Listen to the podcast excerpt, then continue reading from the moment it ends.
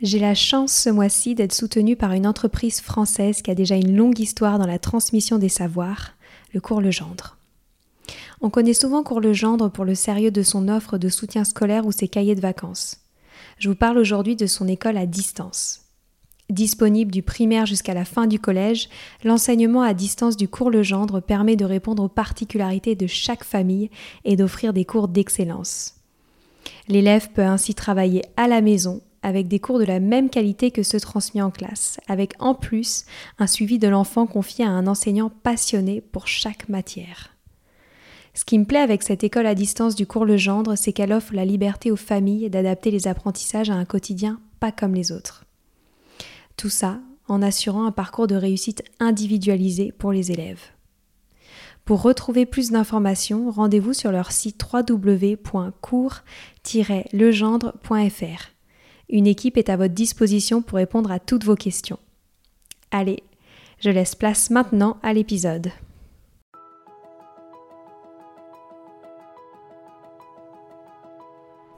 Bonjour à tous, ici Stéphanie, c'est moi, et Sylvie Descleb pour un nouvel épisode du podcast Les adultes de demain.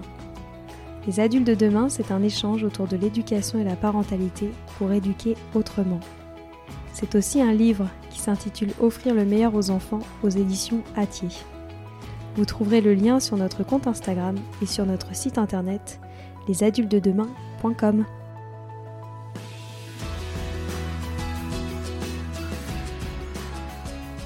Elles ont traversé l'adolescence ensemble et ont depuis décidé de monter un média dédié aux adolescents. Je vous présente Béatrice et Emma, deux des fondatrices du média Brio Ado. C'était d'abord un compte Instagram, puis c'est devenu récemment un livre, Mon dico d'ado, à destination des adolescents aux éditions Les Insolentes. Nous avons profité de ce bel événement pour parler des adolescents et de leurs relations sociales. Amitié, relations virtuelles, relations entre les parents, etc. On a décortiqué cet âge souvent trop associé à des idées reçues. Je vous souhaite une belle découverte. Bonjour Béatrice, bonjour Emma. Bonjour. Vous faites partie d'une équipe à la source d'un super projet, Brio Ado. Brio Ado, c'est un média dédié aux questions des ados. Et vous avez monté ce projet pendant la pandémie, pardon. Et aujourd'hui, vous sortez votre livre, Mon dico d'ado, que j'ai à côté de moi et que j'invite euh, euh, mes auditeurs à, se procurer. C'est un, super bouquin. Il est édité aux éditions euh, Les Insolentes. Bravo pour ce magnifique projet. Et j'aurais aimé démarrer notre échange en comprenant euh, pourquoi vous êtes particulièrement intéressé aux ados? Il y a plusieurs raisons. La première, je dirais, c'est vraiment parce qu'on a remarqué qu'il y avait un manque de contenu vraiment dédié aux adolescents euh, sur euh, bah, beaucoup de sujets, que ce soit donc sexualité où il y a peut-être plus de contenu, mais aussi relationnel et sociétal. Et à cause de ça, il y a vraiment une désinformation qui est rampante au niveau de. Bah, on a plein d'idées préconçues sur euh, le sexe, sur euh, ce qu'on devrait être en tant que personne, ce qu'on devrait être en tant qu'adulte, alors que c'est l'âge où on se forme. voilà, c'est une vraie période charnière pour, pour tout le monde, je pense. et en fait, c'est. nous, on n'est on est plus ados, mais ce qu'on a voulu faire, c'est que on a voulu donner des réponses à des, des questions qu'on se posait à cet âge-là et où on a eu des, on a appris en fait plein de choses euh, dans notre vingtaine qu'on aurait vraiment voulu savoir à 13, 14, 15 ans, euh, que ce soit euh, de savoir exactement ce que c'est le consentement en fait, de, savoir nommer les choses, et puis aussi lutter sur, sur pas mal d'idées reçues. Donc voilà, c'était un peu, c'était un peu ces différentes, ces différentes choses qui nous ont vraiment intéressés sur, voilà, sur le, le fait de s'adresser aux adolescents. Est-ce que vous pourriez revenir sur ce que c'est Brio Ado? Oui, alors euh, Brio Ado, donc c'est à l'origine un compte Instagram, donc on a qui est né, l'idée est née pendant le, premier confinement. Euh, on avait déjà cette envie depuis un moment de, réfléchir à quelque chose, de créer quelque chose pour s'adresser aux plus jeunes. Et puis, euh, en en discutant, euh, quand on a eu un peu de temps libre, on s'est dit, bah, ce serait quand même sympa de proposer quelque chose aux ados précisément, parce que c'est un âge un peu compliqué. Et puis parce que nous, quand on était ados, on a eu des livres qui s'adressaient principalement aux filles et qui parlaient un peu de tous ces sujets et qui étaient très importants pour nous à l'époque, mais qui, à la relecture aujourd'hui, on se rend compte qu'il y avait quand même beaucoup de choses qui manquaient ou des sujets qui étaient traités de manière qui nous choque aujourd'hui. Et surtout, on s'est rendu compte aussi qu'il n'y avait pas ça pour les garçons quand nous on était ados. On a parlé aux garçons autour de nous et en fait, ils n'avaient pas ce genre de contenu. Et du coup, on s'est dit, bah, c'est quand même un peu dommage qu'il y ait ce manque-là. Euh, et ce serait sympa de trouver quelque chose qui, puisse compléter ce manque. Et donc, on a réfléchi à ce qu'on pourrait faire et on s'est dit, bon, bah, où sont les ados actuellement? Ils sont sur les réseaux sociaux. Donc, on est allé sur Instagram et on a créé ce compte Insta où on s'est dit, on va répondre un peu à toutes ces questions. Euh, encore une fois, comme disait Emma, on a vraiment eu envie de, parler de tous les sujets qui peuvent intéresser les adolescents et pas uniquement euh, la sexualité, qui est quand même un sujet qu'on retrouve beaucoup, que ce soit sur les réseaux sociaux ou dans des livres. Il y a quand même beaucoup de contenu sur ce sujet-là. C'est évidemment un sujet qu'on aborde parce que euh, ça fait partie des questionnements des adolescents, mais en fait, c'est pas les seuls questionnements. Quand on est ado, on se pose des questions sur plein de choses, tout change, on a plein d'interrogations et on avait envie de, pouvoir apporter des réponses à tous ces sujets. Euh, donc voilà, on a créé ce compte Instagram, euh, donc Brio Ado, et puis euh, quelques temps après, on a été contacté par les Insolentes pour pour faire notre premier livre.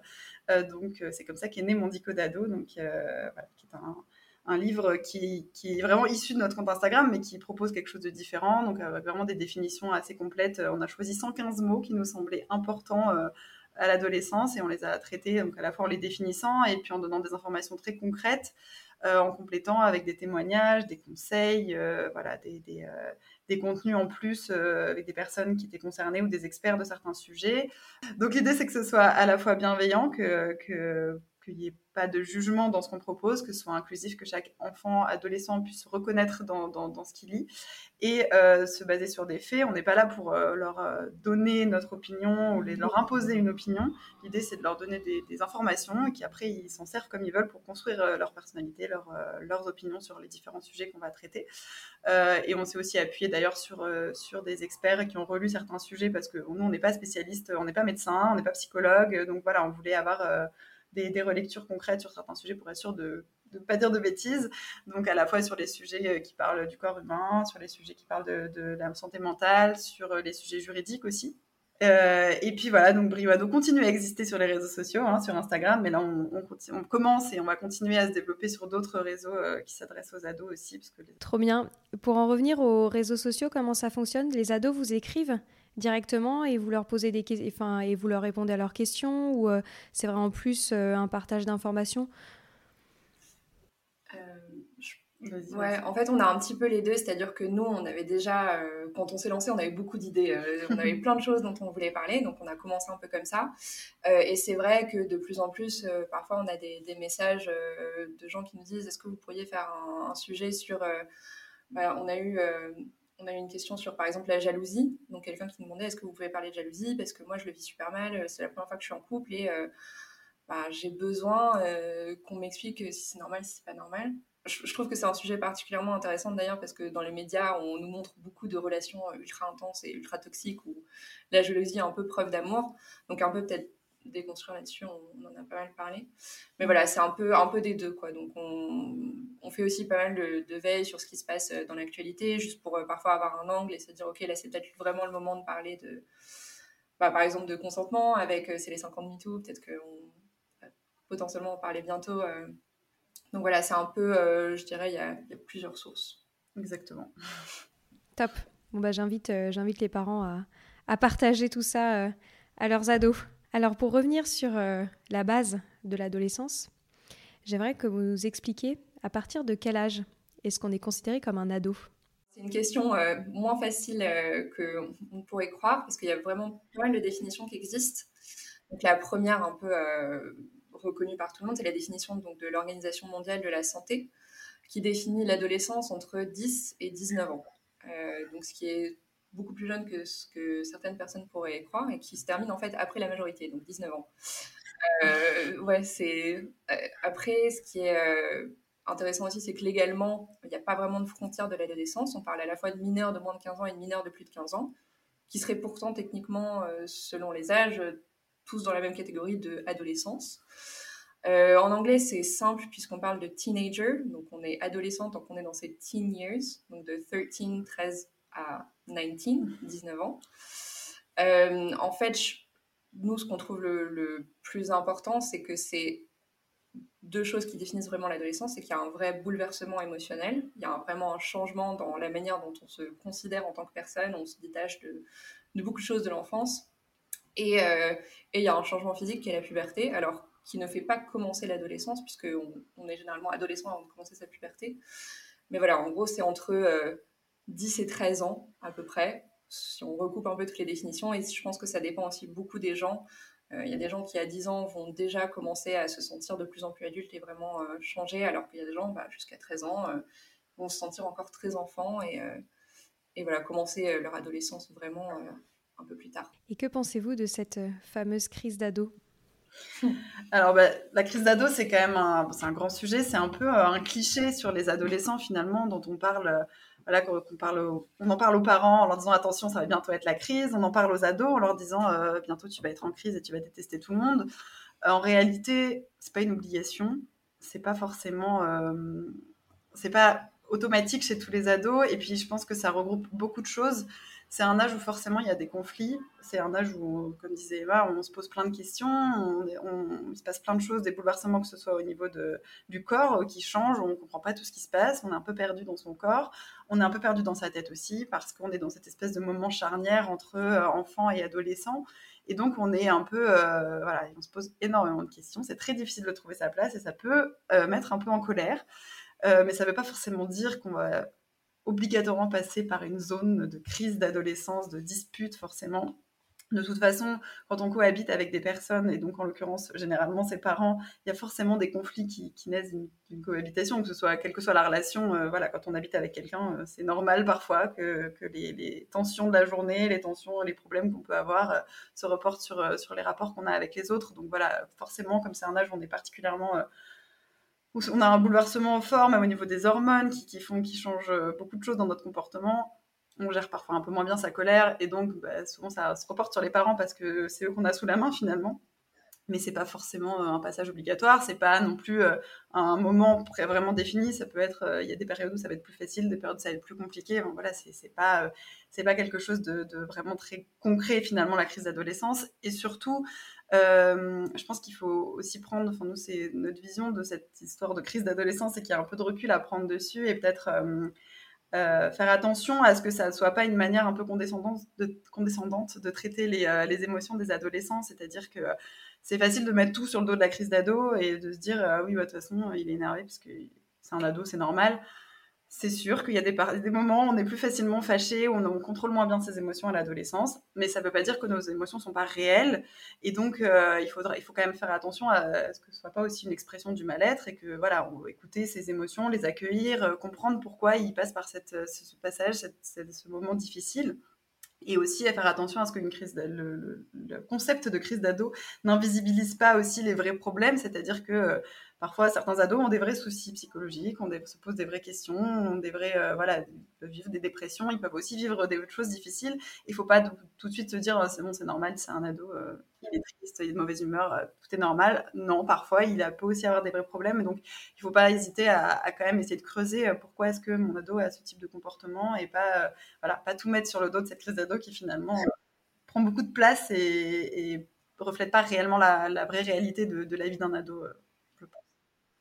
Est-ce que par opposition, c'est grave de ne pas vivre une crise d'ado? Je ne pense pas, non. ça veut, enfin, ça veut rien dire en fait. Non, évidemment que non. Hein. Si, votre ado il est très content, très heureux de vivre et qu'il s'énerve jamais, euh, super.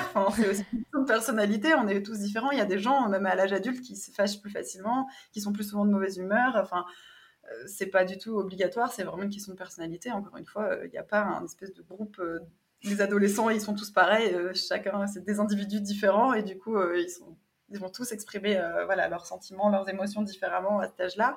Et puis, bah, chez certains, ce qu'on appelle la crise d'ado, c'est-à-dire ce moment où on est un peu en conflit avec soi-même et avec tout, bah, il peut arriver plus tard, il peut arriver plus tôt, il peut, il peut ne pas arriver évidemment, aucun souci, c'est pas parce que un ado ne fait pas une crise d'ado qu'il n'est pas normal ou qu'il a des problèmes. Non, non, pas du tout. C'est absolument pas obligatoire. Si on est là aujourd'hui, c'est aussi pour parler euh, en particulier des, relations en tant qu'ado. Et j'aurais aimé comprendre qu'est-ce qui se passe au niveau des relations sociales lorsque l'on est ado. Euh, au niveau des relations sociales, je pense qu'un des points les plus importants à noter, c'est que c'est vraiment le moment où on va choisir euh, qui est-ce qu'on fréquente. On va vraiment plus choisir ses relations qu'avant. Donc là où, euh, quand on était enfant, on était amis avec les gens que les enfants, les autres enfants que nos parents nous présentaient ou les autres enfants de la cour de récré. Quand on devient ado, donc collège, lycée, on n'est pas forcément ami avec tout le monde dans sa classe. c'est même assez rare.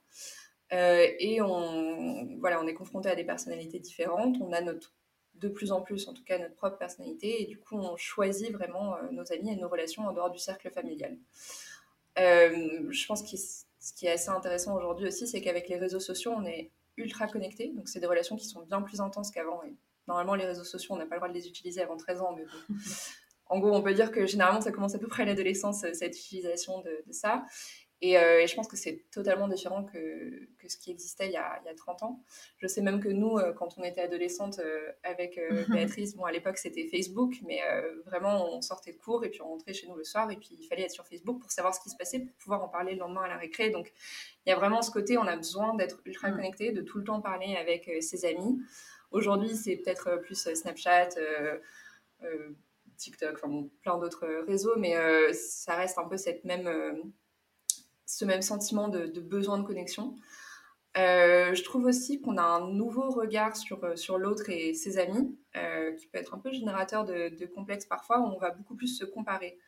donc, pour, pour une fille, par exemple, moi, je sais que c'était un peu j'étais un peu complexée parce que j'ai eu une poitrine euh, assez tardivement et, euh, et, je voulais, enfin voilà, je, voyais toutes mes amies qui commençaient à redescendre et moi je me sentais vraiment bébé parce que bah, j'avais encore un corps euh, assez enfantin. et du coup, il y a un peu ce rapport de compétition, de, de comparaison qui n'existait pas forcément, ou en tout cas que on ressentait pas forcément à, durant l'enfance. Mm. Il y a aussi tout le sujet de qui va avoir un amoureux, une amoureuse en premier, avoir un copain, une copine.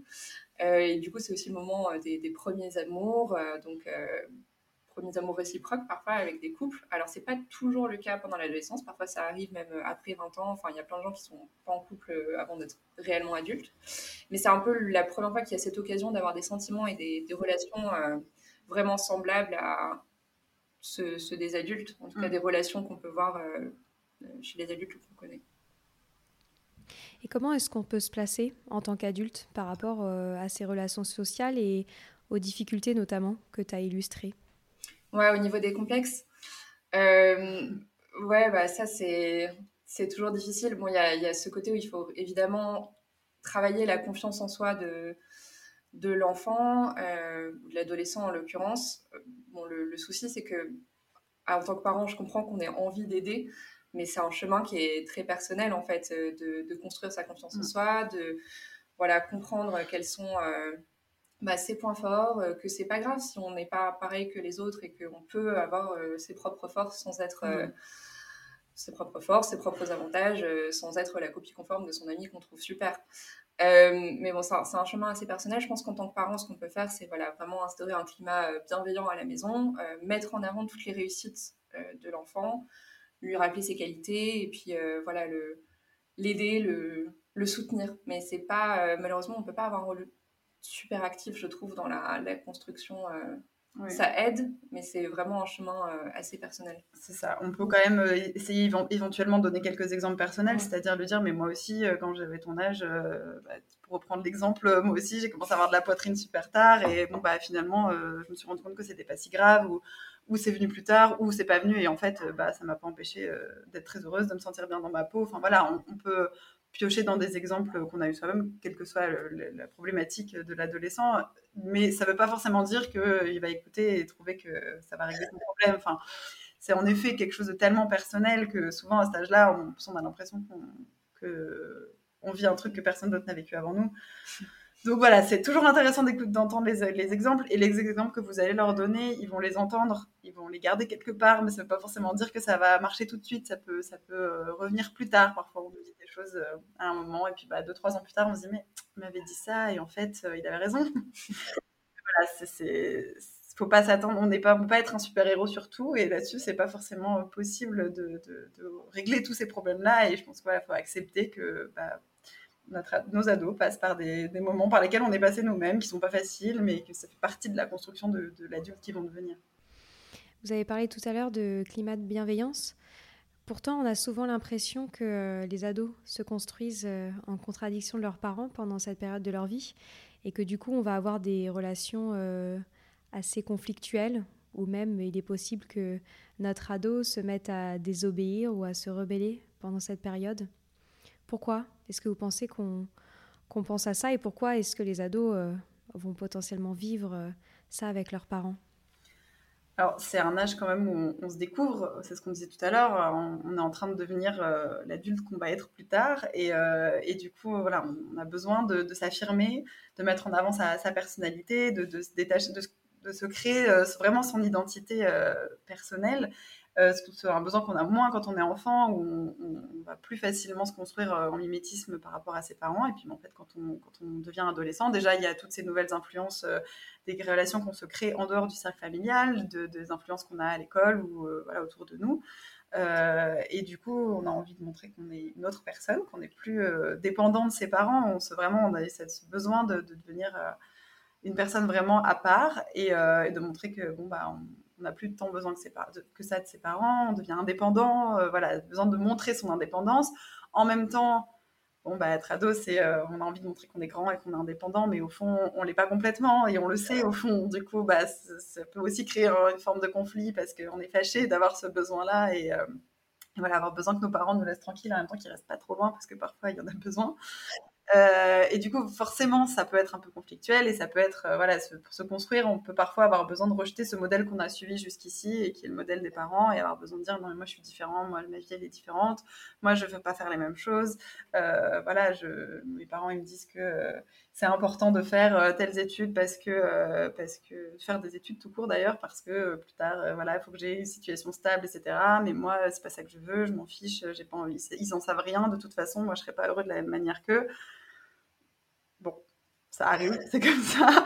Euh, ça ne veut pas forcément dire que ce sera la vérité plus tard. Parfois, ils découvriront des choses en âge adulte et ils se rendront compte. Bah, encore une fois, euh, c'est vrai qu'il m'avait dit ça, il avait peut-être pas si tort à l'époque, mais ça fait partie de la construction euh, de l'identité et je pense que c'est ce qu'on disait un peu tout à l'heure. Il faut accepter qu'un un, ado ait besoin de faire ses propres erreurs et donc parfois de ne pas être d'accord avec ses parents et de, de se placer un peu en, contradiction avec eux parce qu'il a besoin de faire ses, expériences, de découvrir. Euh, voilà, mon père, m'a dit ça. Il je suis sûre qu'il a tort. Je vais aller vérifier s'il a bien tort et puis bah, on verra après euh, si c'est vrai ou pas. Mais je pense que ça fait partie de, euh, de la construction en tant qu'individu.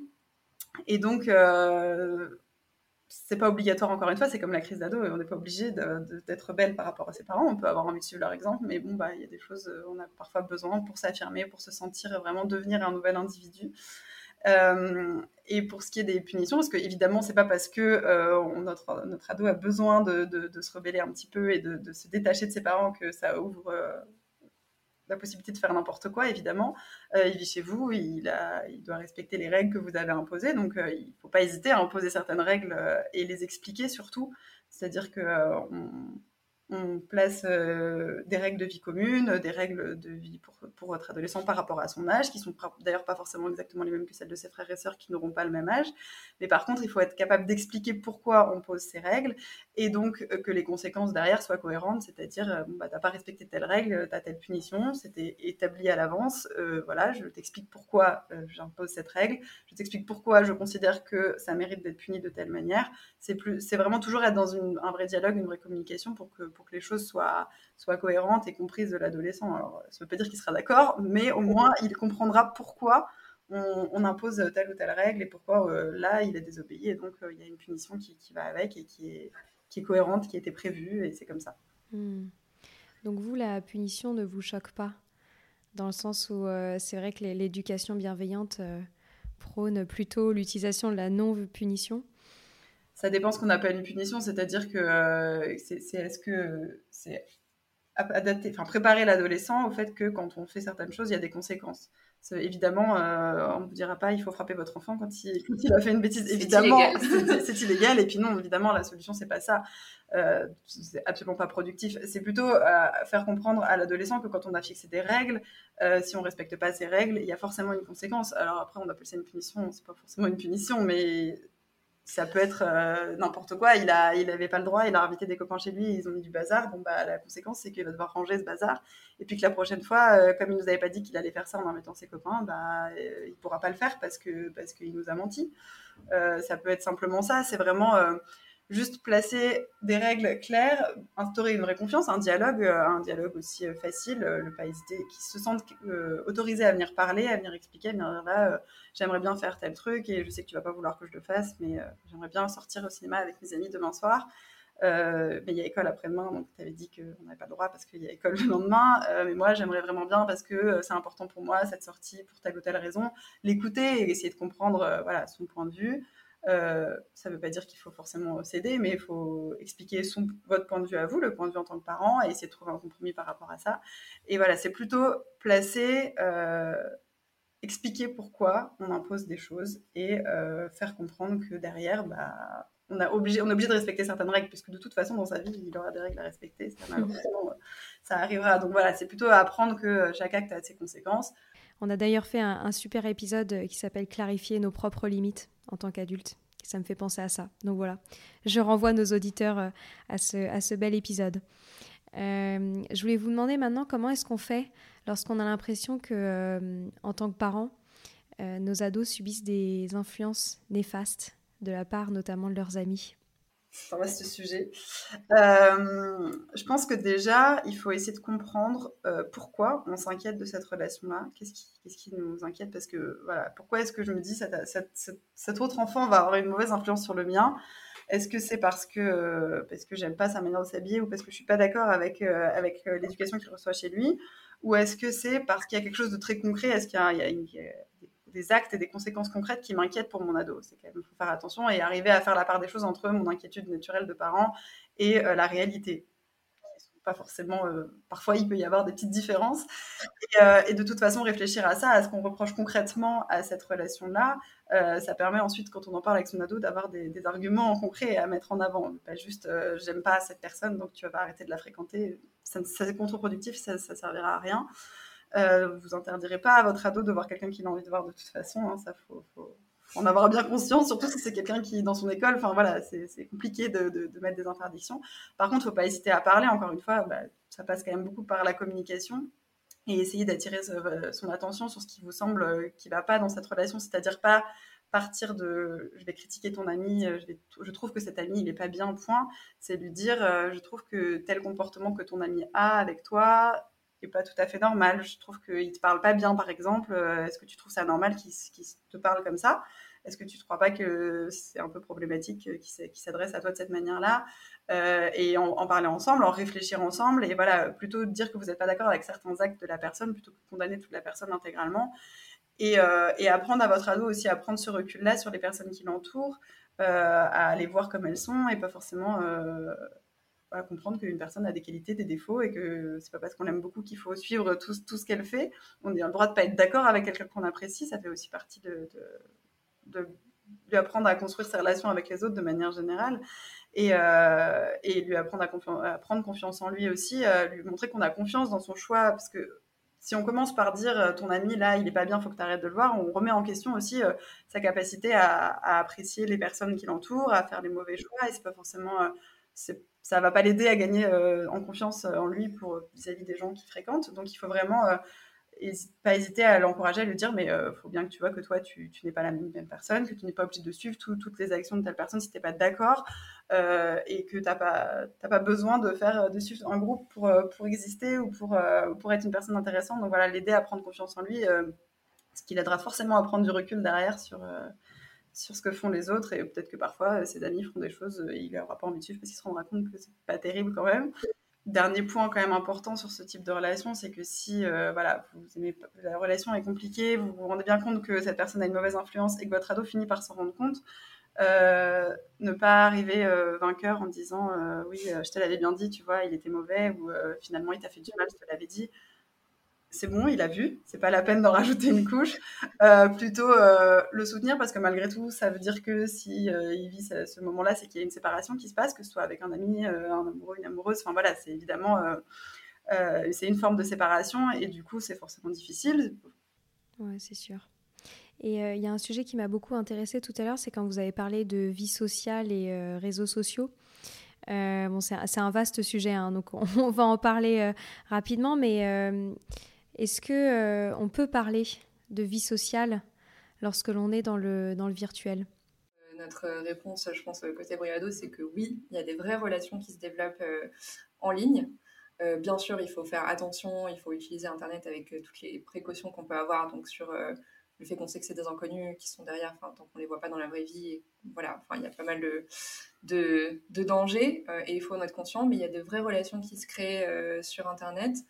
Euh, notamment sur des forums parfois de discussion de jeux vidéo, sur les réseaux sociaux, sur mmh. donc des gens qui ont des passions en commun et en fait c'est ça permet vraiment de regrouper des gens que voilà on parlait de choix dans ces amitiés, bah le, les réseaux sociaux ouvrent bah, tout un nouveau monde pour des gens qui potentiellement bah, ne se retrouvent pas dans les groupes euh, qui existent euh, dans, dans, leur collège ou lycée. Euh, c'est vraiment je, pense que voilà, il faut bien sûr avoir conscience des dangers, mais c'est vraiment une opportunité pour beaucoup de d'ados et d'enfants qui se sentent pas forcément intégrés ou qui se sentent pas forcément en accord avec les, les gens qu'ils rencontrent dans la vraie vie, de se faire de vraies amitiés, de faire de vraies rencontres. Je crois que c'est mmh. toi, Béatrice, qui me parlait de oui, tout à fait. moi, je connais des personnes euh, dans ma famille qui, qui ont rencontré euh, la plupart de leurs amis proches sur Internet et qui sont devenus vraiment des vrais amis dans la vraie vie et qui les ont vus ensuite, mais c'est passé par, euh, par se rencontrer sur des, des, des forums ou des, des lieux d'échange avec des personnes qui ont des points communs, des passions communes. C'est quand même un moyen de, de développer ses connaissances euh, sur un sujet qui nous intéresse. Euh, c'est un moyen de rencontrer des gens qui partagent nos passions, parce qu'on n'a pas forcément ça dans son collège. On n'a pas forcément la chance d'être entouré que de gens euh, comme nous, qui nous ressemblent, qui, ou qui ont des, points communs, des centres d'intérêt communs. Et donc, donc voilà, je pense qu'il faut vraiment séparer. on peut déconstruire cette image de l'ado qui est enfermé dans sa chambre devant son ordinateur. Ça veut dire qu'il n'a pas de vie sociale. En fait, pas forcément. Ça peut être le prolongement de la vie sociale qu'il a euh, dans son établissement scolaire et ça peut aussi ouvrir à une nouvelle vie sociale, évidemment, en prenant bien soin de, le, former avant, de, le sensibiliser au risque d'Internet, au fait qu'on voilà, ne connaît pas les personnes et qu'il faut faire attention, pas, confier des informations personnelles à n'importe qui. Voilà, évidemment qu'il y a plein de précautions à prendre sur ces sujets-là et, que voilà, Internet, c'est pas tout beau, tout rose, mais il y a quand même des belles choses qui peuvent s'y faire et il ne faut pas non plus... Euh, de toute façon, les réseaux sociaux font partie de la vie des adolescents, euh, les jeux en ligne, enfin Internet fait partie de la vie des adolescents, et c'est une nouvelle manière de, créer des relations. Donc voilà, c'est pas forcément constructif de, tout rejeter en bloc, euh, en partant du principe que c'est forcément mauvais. Et vous avez parlé de précautions, je, je pense qu'on est un peu obligé du coup de, parler des dérives euh, liées au harcèlement, notamment en ligne. Quels signes doivent nous interpeller? Alors déjà, il faut séparer parce que donc le harcèlement, il peut être euh, à l'école avant d'être en ligne et bien souvent le harcèlement en ligne euh, peut être une conséquence, une poursuite de, du harcèlement qu'on a subi euh, dans l'établissement scolaire. Ça peut aussi parfois n'être que sur Internet dans certains cadres, mais mais à cet âge-là, c'est quand même bien souvent parce que ça a commencé euh, avant tout à l'école et c'est d'ailleurs c'est, quelque chose qui aggrave euh, ces, ces, systèmes de, harcèlement scolaire. C'est qu'en fait, euh, autrefois, c'était déjà difficile, mais quand on se faisait embêter à l'école, on rentrait chez soi et c'était terminé. Et là, on rentre chez soi et ça continue et, et ça peut prendre des proportions encore plus importantes. Donc, évidemment, il faut, il faut être vigilant, il faut faire très attention malgré tout, les enfants qui subissent du harcèlement, euh, les adolescents qui subissent du harcèlement, souvent euh, font en sorte que leurs parents ne s'en rendent pas compte. Euh, c'est quelque chose de difficile à aborder avec ses parents parce qu'on a peur de les inquiéter, parce qu'on n'a pas envie que nos parents nous voient comme, avec cette image dégradée qu'on a de nous parce que les autres nous trouvent pas bien, nous harcèle, nous rabaisse constamment. Donc, euh, bah, on se sent, euh, le harcèlement crée euh, cette vision Souvent, ça fait perdre toute confiance en soi. Ça, fait, ça donne l'impression qu'on est, est nul et qu'on n'arrivera jamais à rien. On n'a pas envie que nos parents nous voient comme ça. On n'a pas envie qu'ils s'inquiètent. et puis, on a aussi parfois peur qu'ils interviennent et qu'ils aggravent la situation. C'est-à-dire que il faut pas, voilà, les, adultes parfois ont avoir tendance à vouloir tout de suite intervenir, aller aller prendre la main de l'enfant et, faire les choses à sa place. Et du coup, euh, non seulement ça peut aggraver le harcèlement par la suite, ça peut placer encore plus l'enfant dans une situation de victime euh, qui se retrouve, euh, bah, il n'est même pas capable de se défendre tout seul, il a besoin que ses parents interviennent. Et c'est pas forcément productif, que ce soit dans sa, perception de lui-même ou dans la perception que les autres font avoir de lui. Donc il faut être vraiment très vigilant à la manière dont on va réagir à une situation de harcèlement. Euh, et déjà pour la détecter, c'est pas forcément euh, évident, c'est pas forcément, euh, ça saute pas forcément aux yeux. Il y a certaines situations où on peut, des, signes qui peuvent alerter un adolescent qui d'un coup se renferme sur lui, qui avant avait plein de copains et qui voit plus jamais ses copains, qui, qui, a une baisse subite des notes scolaires, qui veut plus manger. Enfin voilà, il y a, y, y a, des signes comme ça qui peuvent alerter. Hein. Mais c'est pas obligatoire. Parfois, un enfant se fait harceler à l'école et puis rentre chez lui le soir et c'est impossible de s'en rendre compte. Enfin voilà, faut pas. Donc faut pas non plus sans vouloir voilà, se flageller si on n'a rien vu et si on s'en rencontre plus tard. Euh, ça arrive et, voilà, faut pas, en tant que parent, faut comprendre que là, c'est quelque chose que vit votre enfant euh, et qu'il a certainement mis en place plein de choses pour pas que vous vous en rendiez compte.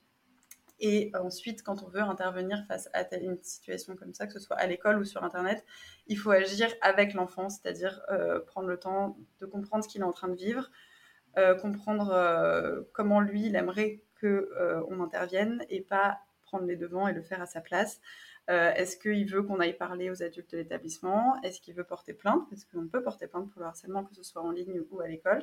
C'est puni par la loi. Euh, et c'est puni euh, même si la personne qui harcèle est mineure. dès 13 ans, on peut avoir des, vraies sanctions juridiques pour du harcèlement. Donc c'est quelque chose qui est pris au sérieux. Donc il ne faut pas hésiter à lui proposer ses solutions, lui dire quelles sont les solutions qu'il a, mais pas prendre des décisions à sa place, écouter ce qu'il a envie de faire et l'aider surtout à reprendre un peu confiance en lui et à, se rendre compte qu'il n'est pas cette personne que les harceleurs euh, veulent lui faire croire qu'il est. C'est toujours pareil, pas avoir une réaction trop extrême, euh, essayer de l'accompagner euh, calmement, prendre des décisions posément ensemble et, et, comprendre quel est son point de vue par rapport à ça. Quoi. Vraiment lui demander comment lui il aimerait qu'on agisse et quelle place il veut qu'on prenne dedans. Super clair. On arrive déjà à la fin euh, de cet échange. J'aimerais quand même juste qu'on revienne euh, sur une dernière question. Euh, en tant qu'adulte, comment faire si on a l'impression que notre ado a des relations sociales, amicales ou même amoureuses limitées? Je pense que la première question à se poser, et j'ai l'impression que c'est un peu récurrent dans, les mm. réponses qu'on a pu fournir, c'est comprendre si c'est quelque chose que vous, vous trouvez de pas normal, c'est-à-dire que est-ce que vous, vous trouvez que c'est pas tout à fait l'idée que vous faisiez de l'adolescence, c'est pas l'idée que vous faisiez de euh, euh, voilà comment on doit être à l'adolescence, combien on doit avoir d'amis, etc. Ou est-ce que c'est une vraie souffrance pour euh, l'adolescent Donc est-ce que c'est lui ou elle qui en fait trouve pas son groupe d'amis, qui n'arrive pas vraiment à se faire sa place? Voilà, donc je pense que voilà, il y a cette différence. Peut-être que l'adolescent est plus introverti que ses parents et bon bah voilà, ça arrive. Chacun, chacun sa personnalité. Euh, je, pense qu'il faut bien sûr euh, veiller donc euh, au harcèlement. Est-ce qu'il n'y a pas un sujet derrière à creuser? Donc voilà, enfin comme on dit, faut être vigilant parce que c'est quelque chose qu'on voit pas forcément, mais ça peut être un indice potentiel. Donc cette absence de relation sociale. Je pense que si c'est pas le cas, il faut surtout pas lui faire sentir que euh, on trouve ça bizarre. Euh, ouais, on est ado, déjà, on se sent pas forcément à sa place. Euh, on n'arrive pas trop à se faire des amis. Si en plus nos parents viennent nous dire que c'est un peu bizarre quand même et que bon, peut-être qu'il faut qu'on fasse un effort. Bon, il y a une. je pense que c'est quelque chose qu'il faut dont il faut potentiellement parler avec tact. je pense que plutôt que d'en parler réellement, bon, il y, a ce moment où on va demander est-ce que peut-être euh, poser des questions sur le harcèlement scolaire, mais sinon, je pense que ce qu'on peut proposer, c'est plutôt proposer des activités en dehors du, du, cercle scolaire. Donc, euh, pour voilà, euh, qu'il ou elle rencontre de nouvelles personnes autour d'un centre d'intérêt qui lui plaît. Donc, peut-être que c'est une association, peut-être que ça va être un sport qui l'intéresse. voilà, on peut trouver des gens qui ont peut-être plus d'atomes crochus avec lui ou elle.